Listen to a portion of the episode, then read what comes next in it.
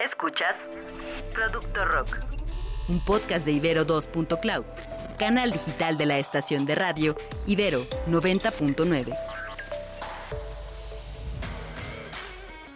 En este episodio de Producto Rock vamos a platicar sobre primeras expresiones del binomio cine y rock. El falso documental como estrategia de mercado. Incursiones de rockeros en el cine.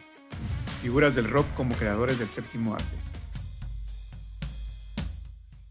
Hola, ¿qué tal? Mi nombre es Social Nájera, sean ustedes bienvenidos a este episodio 8 de Producto Rock. Qué bueno que nos siguen hasta, hasta este momento, qué bueno que no los hemos aburrido. Y el día de hoy vamos a tocar un tema que nos parece apasionante hasta la médula ósea, porque e, e, es un, es un tema que, que está pues íntimamente relacionado con otro arte, además de la música, que es el cine. En esta ocasión, pues bueno, queremos, queremos abundar un poco, queremos navegar por las aguas de qué es lo que ha pasado desde sus principios con el cine y el rock, cómo se fueron entremezclando, cuáles fueron estas primeras películas, qué es lo que, qué, es lo que estuvo pasando entre los años 70, 80 y qué es lo que está pasando ahora con el rock, eh, qué, es lo, qué es lo que está sucediendo en el cine, con todos estos éxitos que hemos visto en pantalla últimamente, como Rocketman, como, como Rapsodia Bohemia, que, sabemos que fue una, película que impulsó muchísimo, con mucha fuerza el rock, ¿no? Y podíamos ver por las calles a los niños cantando canciones de Queen, independientemente de los contenidos que tenía la película, ¿no? Y eso era algo que particularmente a nosotros nos llamó muchísimo la atención, que, que de repente podíamos ver que, los niños podían abrirse hacia otros, hacia, hacia géneros que, ya no, que parecían que estaban muertos, que estaban en el olvido y que se fueron rescatando, se han estado rescatando con este tipo de, películas, ¿no? Eh, está con nosotros. Eh, César Castellanos, nuevamente aquí, guitarrista, músico, tratando de hacer música con lo que pueda. Y feliz de estar en otro episodio de Producto Rock. Eh, sí, este, este tema nos interesó muchísimo al ver eh, varias películas que han impactado de alguna manera eh, en la industria musical, pero también fuera de ella. Y como saben, todo este podcast está dedicado a esta relación del el rock y la mercadotecnia. Y bueno, pues eh, qué mejor que ver esa conexión con el cine. y para eso tenemos a una invitada de lujo, especialista en esta relación tan cercana, como lo veremos a lo largo de este capítulo, del cine y el rock cine y la música. Eh, tenemos como invitada a Karina, Karina Cabrera, eh, bienvenida. Muchísimas gracias por la invitación, César. Ociel, muchísimas gracias por eh, permitirme hablar de algo que también puede convertirse en una obsesión muy fuerte de muchas personas. no nada más es mía, ¿eh? Habemos cientos de personas que estamos obsesionados con, con el ámbito del documental y, y, la manera en la que influye hasta la manera que, que escuchamos es la música. Excelente. Bueno, déjenme contarles, Karina es periodista independiente, es el último integrante de la Sociedad de Escritores en Pantuflas, activista de la cultura libre y apasionada del share. Le interesa la cultura pop, las tecnologías emergentes, hotspots y el desarrollo de espacios con mujeres al frente a través de la sonoridad. Eh, y bueno, Karina ha desfilado por un, montón de labor en esto que tiene que ver con el cine, ¿no? Eh, ha sido columnista en Resonancia, ha estado trabajando en Rock 101, ha estado trabajando también actualmente como escritora freelance y también colabora, ha colaborado en la creación de Outsiders MX, una exposición de arte y ciclos de cine sobre David Bowie. Y si la quieren leer, también la pueden encontrar mensualmente en, Indie Rocks. Cada semana cuenta la historia de las mujeres en la música a través del show Fees en radio. Algo que es sumamente necesario y sumamente importante contar e, e, esta, esta parte ¿no? de, cómo las mujeres eh, eh, han, tenido un, papel sumamente relevante dentro de la historia y de la construcción del rock y que muchas veces pues una historia escrita por hombres ha dejado de lado esta, esta parte pues, sumamente relevante. Pero bien, Karina, estábamos como contemplando, eh, ¿dónde consideras tú que comienza esta, esta fusión, este matrimonio de, del cine y el rock? Nosotros estábamos pensando que, que, empieza por allá por, por, el, por los 50, ¿no? Con Rebelde sin Causa o con El Este del Edén, pero yo creo que tú nos puedes dar todavía algo, algo más concreto, ¿no? Específicamente con el rock, yo creo que sí debe ser la década de los 50 eh, pero mm, para establecer bien esta idea y la relación que tiene la música como un elemento popular y que se transmite a través de, del cine, híjole, pues nos podemos ir hasta el propio inicio del cine, ¿no? O antes, antes del cine, justo antes de que se convirtiera eh, en un medio de expresión el cine, eh, existían una serie de elementos que se consideraban em, canciones ilustradas o canciones em, actuadas y eso es algo que se realizaba eh, en los diferentes teatros. Cuando llega el cine, recordemos que llega silente, pero no por eso en silencio y al mismo tiempo pues empiezan a, distribuir la música de, forma paralela. Es una industria que crece de, forma paralela, tanto el cine como la industria musical crecen juntas.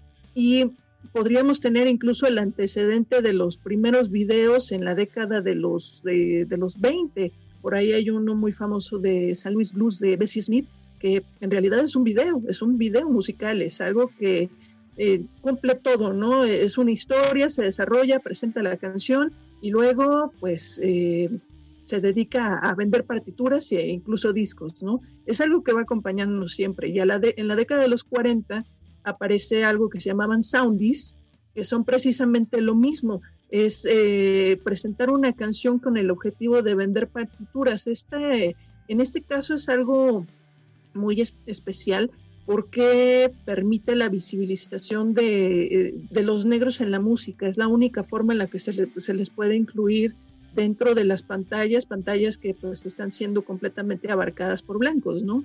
Y justo en la década de los 50, cuando se empieza a, incluir el rock and roll eh, dentro de películas, simplemente Semilla de Maldad, mm, deberíamos de tener un registro, ¿no? De, cuántos discos vendió de, de, Bill Haley eh, y los Cometas. Simplemente una canción, cómo se convierte eh, y propicia la venta de, no nada más de una cultura, sino también de una actitud.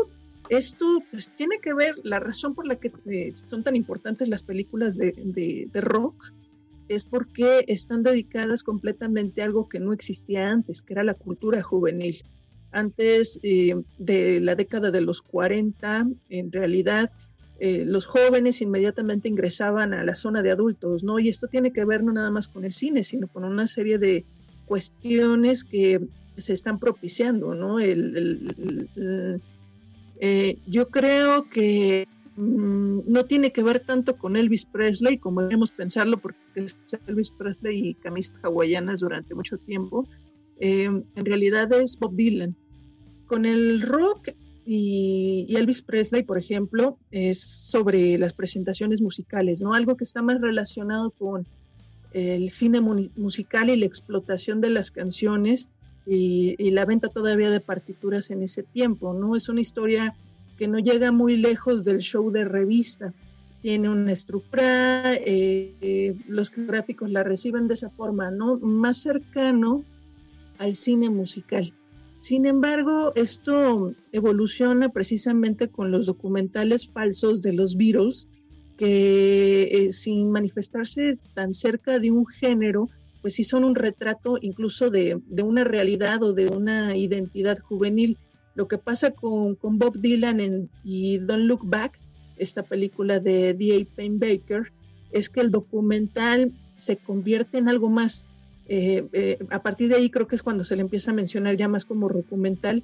Es una especie de, de, personaje con extrañas imágenes, eh, elementos en vivo, el mundo del rock, le captura precisamente la magia de la música, ¿no? Lo que hay detrás de la música y ese es el parámetro para que el documental como elemento artístico pues vaya cambiando, ¿no? Eso es precisamente lo que capturan posteriormente los Beatles cuando realizan el Magic Mystery Tour o lo que realizan, por ejemplo, los Rolling Stones, que eh, creo que están ellos más cerca de la idea de vamos a hacer algo más con esto de los documentales, ¿no? Uno de sus, uno de sus proyectos más importantes es precisamente con Cinema Verite. Están metiéndose dentro de un género que no es tan cercano a la música, pero que sí sirve para explotar no nada más la música, sino también a las personas, que eso es lo que empieza a cambiar también en la perspectiva del rock. Y aquí, aquí, aquí hay algo muy, muy, muy interesante que señalas, ¿no? Eh, todo, toda esta, pues, ¿cómo, ¿cómo, le podríamos llamar? Toda esta cultura juvenil que también nace con el rock y que, y que de alguna forma también se vio como representada tanto, tanto en el cine como en la música, como en las letras.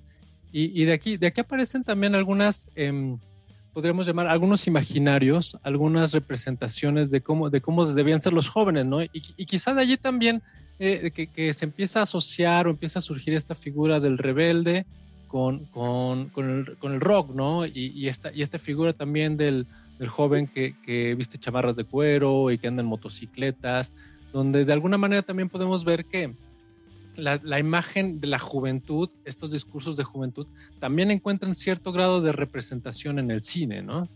Sí, justo es algo que se empieza a capturar constantemente, no nada más después de Rock Roll the Clock, incluso pues lo podemos ver hasta la década de los 80, ¿no? Cuando aparece eh, la película de Roll High School con los Ramones, eh, es la repetición de todas esas películas de la década de los 50.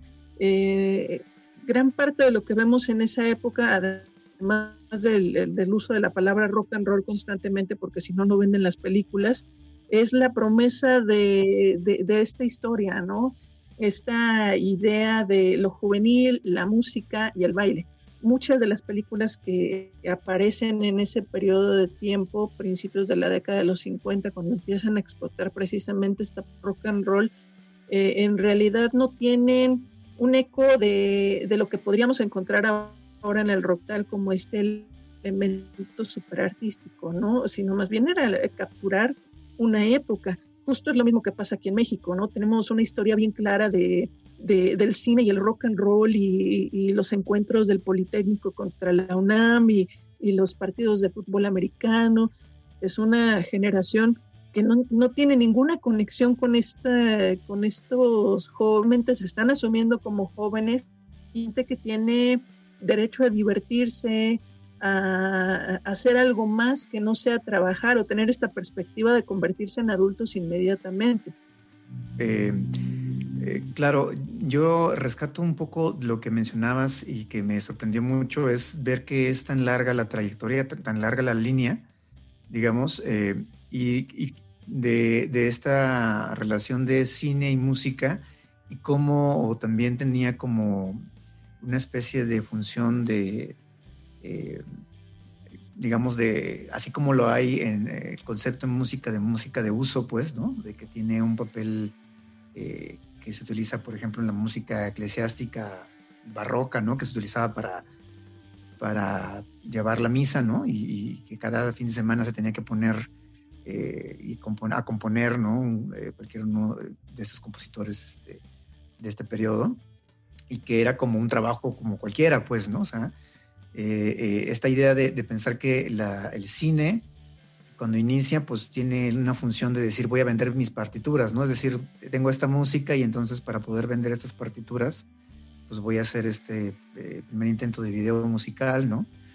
Y, lo conecto también con lo que mencionas de los Beatles, que para mí pues siempre fue algo como, como muy claro en el sentido de que Elvis y los Beatles eh, terminaban incursionando en este tipo de cosas eh, yo creo que también muy animados por la industria, ¿no? Para poder decir, bueno, pues puedo seguir explotando a esta figura de, de rockero, ¿no? A esta banda y, este, y sacarle más jugo cuando había un mercado, digamos, de, ha habido, como tú lo mencionas, de, jóvenes que están siendo representados, ¿no? En, el arte.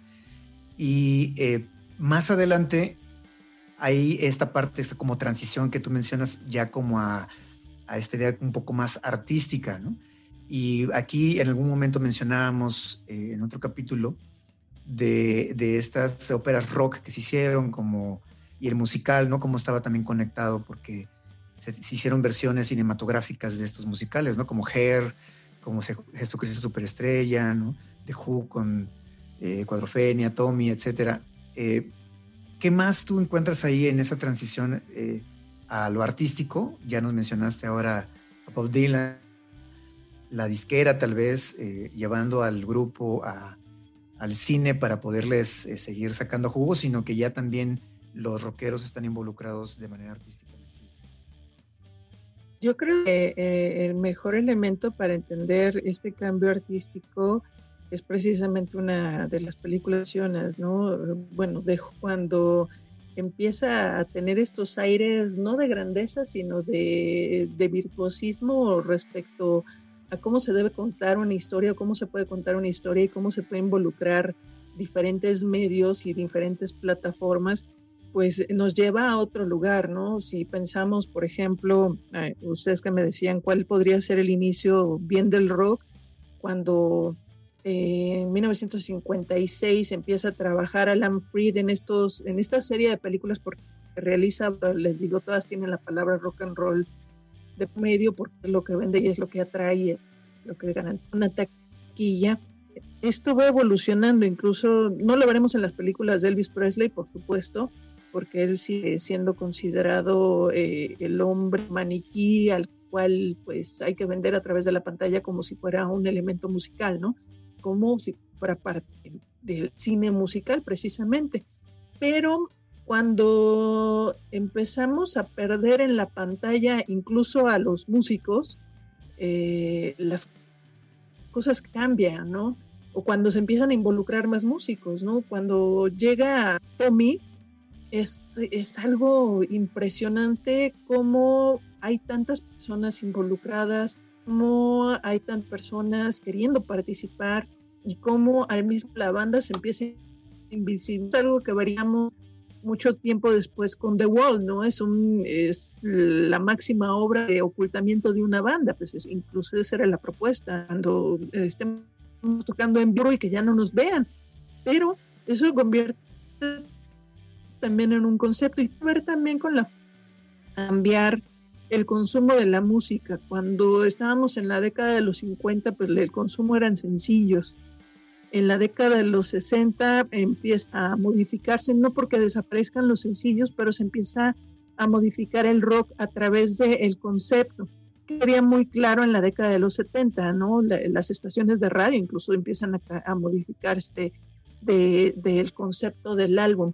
Ya no es precisamente eh, el, el, sencillo, todo el proyecto completo que está presentando. Y eso pues tiene que ver con el arte, con la inclusión de letras, con aspiraciones mucho más grandes y pues tiene que ver también con el hecho de que el rock and roll persiste. Es algo, es un género que pues esperaba que terminara, eh, que fuera algo bien efímero, que no permaneciera en historia y por lo tanto pues que llegara la siguiente ola de, de música, ¿no? Pero pues tantos años después seguimos hablando de rock y justo esto es precisamente lo que hace que también el, aspecto de, del cine vaya cambiando.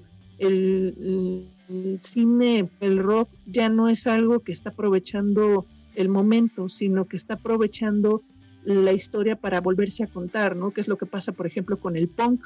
El punk, yo creo que el punk y los Beatles son de los que existen más documentales, entonces es algo que, empieza a retroalimentarse, ya no nada más como un, un género efímero, sino también concepto que era pues una cultura. Es, muy interesante ver cómo de alguna manera también la escena del rock prestó muchísimo para, para que sus, eh, pues, sus protagonistas se empezaron a incluir en películas, ¿no? Y tanto películas desde hace muchísimos años este, como, actualmente, ¿no? Y, ahí, tenemos a Kate Richards, ahí tenemos a Mick Jagger, a Dave Grohl que han aparecido, Love, Ozzy Bourne, hasta estas películas este, ya malonas donde aparece Bon Jovi también, ¿no? Donde, donde los, los actores, o más bien donde los rockeros se convierten en actores, ¿no? Y parece que siempre está esta necesidad, ¿no? Por ejemplo, lo vimos en Tommy. Tommy, todo el mundo quería participar. Eh, en Crossroads, pues también vemos, ¿no? La, una increíble pasión del diablo. Eh, nadie, nadie podríamos competir en, ese, en esa situación, ¿no? Y, y como eh, Peak of Destiny, ¿no? También es una película que no, no son documentales, pero son películas que se dedican a recrear el, mismo espíritu del rock, ¿no? Y que son bien, bien divertidas, le devuelven esa, incluso esa diversión, ¿no? A, algo que se empieza a volver bien serio, que incluso se puede volver bien dramático, ¿no? Por ejemplo, Anvil, yo creo que es una película de metal la que más nos ha hecho llorar a todos, ¿no? Es una eh, eh, el fracaso es tan profundo que eh, la extensión en la vida real es el éxito. Anvil ya vino hasta México a tocar, ¿no? A pesar de ser un fracaso. El año pasado tuvimos el cambio de perspectiva. Eh, ya tenemos bien claro cómo se realiza el documental, cómo se realizan las películas, Talking Heads y bla, bla, bla, bla, bla. Siempre cultura desde hace años. El año pasado aparece la historia de los Beastie Boys y se presenta en un formato bien distinto. Es como una especie de stand-up y, y keynote los Beastie Boys contando su historia. Es, eh, yo creo que el mayor cambio que hemos tenido en la estructura de, este tipo de cine para vendernos la historia de, un proyecto, ¿no? Que sí es muy exitoso, pero la forma en la que se cuenta hace que pues todo el mundo nos queramos acercar más a los Beastie Boys. Sí, este, ahorita rescato un poquito que hablaste de Crossroads, que se, se me había pasado yo que a la hora de estar pensando sobre, sobre este podcast y lo importante que fue para mí, porque yo soy guitarrista, pero, o sea, recuerdo el momento exacto donde un tío me sentó y me dijo, vas a ver esta película. Y fue una revelación para mí, ¿no? O sea, desde la parte de la música clásica, el blues, toda la historia, cómo la cuenta, es, escuchar a, Steve Bay, ¿no? Este, eh, representando al, campeón del diablo, ¿no? O sea, como eh, eh, realmente fue así impresionante para mí, o sea, y pensar que estas nuevas películas de, otro punto de vista están tal vez generando esto mismo con, con estos jóvenes, ¿no? A principios del siglo XXI y que puedan darle pues este nuevo empujón al rock, ¿no? Eh, y que, digamos, necesitan de esta visión, como tú lo dices, no nada más este, eh, musical, sino que, trasciende lo musical, ¿no? Y que va a lo cómico, ¿no? Spinal Tap también para mí se me hace una de las películas así más divertidas, ¿no? Y, este, y, que, y que te permiten conectar con la música rock desde diferentes este, eh, vértices, digamos, ¿no? O sea, no, no, nada más con la música misma, sino como la experiencia de la música, ¿no? De, y, todo lo que puede estar conectado a eso. Karina, eh, podríamos estar platicando aquí toda la noche. Eh, estamos, estamos fascinados con la charla. Pero bueno, vamos a, vamos a tener que cortar. Yo creo que en un episodio siguiente de la segunda temporada te vamos a tener que volver a, llamar para, para que nos platiques sobre, sobre pues, este mismo tema, continuarle también sobre mujeres y rock. Yo creo que es súper necesario armarnos ese programa a la de ya. Karina, eh, ¿dónde te podemos encontrar? ¿Dónde te pueden encontrar? ¿Cuáles son tus redes? ¿Dónde te pueden visitar si, están interesados en tu trabajo, en tu obra? a mí me encuentran en Twitter como Caripunk y en Facebook como Caripunk Cabrera, pero en realidad ahorita en lo que estoy más concentrada, porque bueno, pues uno es de oleadas de obsesiones, en este momento yo me dedico a investigar la historia de la música protagonizada por mujeres y eso incluye también mucho cine me pueden encontrar en Sonoridad MX, tanto en Twitter como en Instagram, y también tenemos una comunidad que se llama Sonoridad en Facebook. César, ¿algo más que, algo más que agregar, César? No, pues nada, no, no podemos agregar más porque tenemos que hacer otro programa con esta gran invitada que es Karina Cabrera, que me dejó mucha tarea, ahora sí, para ver, este, ya quiero ahora mismo empezar a buscar todo lo que comentó en este programa. Eh, eh, pues agradecerle nada más que haya estado con nosotros, que podamos estar platicando y que pues acepte la invitación para un futuro eh, programa. Por supuesto, yo con gusto. Excelente. Pues bueno, muchas gracias a todos los que sintonizaron, descargaron, escucharon en su auto, en el, en el, en el metro, en el coche, en, este, en el microbús. Gracias por escucharnos y los esperamos para la próxima edición de Producto Rock. Yo soy Osiel Nájera, mi compañero fue César Castellanos, estuvo con nosotros Karina Cabrera y los esperamos en la siguiente edición. Hasta luego. Producto Rock se transmite a través de Ibero.2, canal digital de la estación. Las rolas están a todo lo que dan en los podcasts de Ibero.2. Viaja por la evolución de las industrias culturales en frecuencia, disruptiva. Escucha su segunda temporada en plataformas de audio y en Ibero2.cloud. Ibero.2. Música para pensar.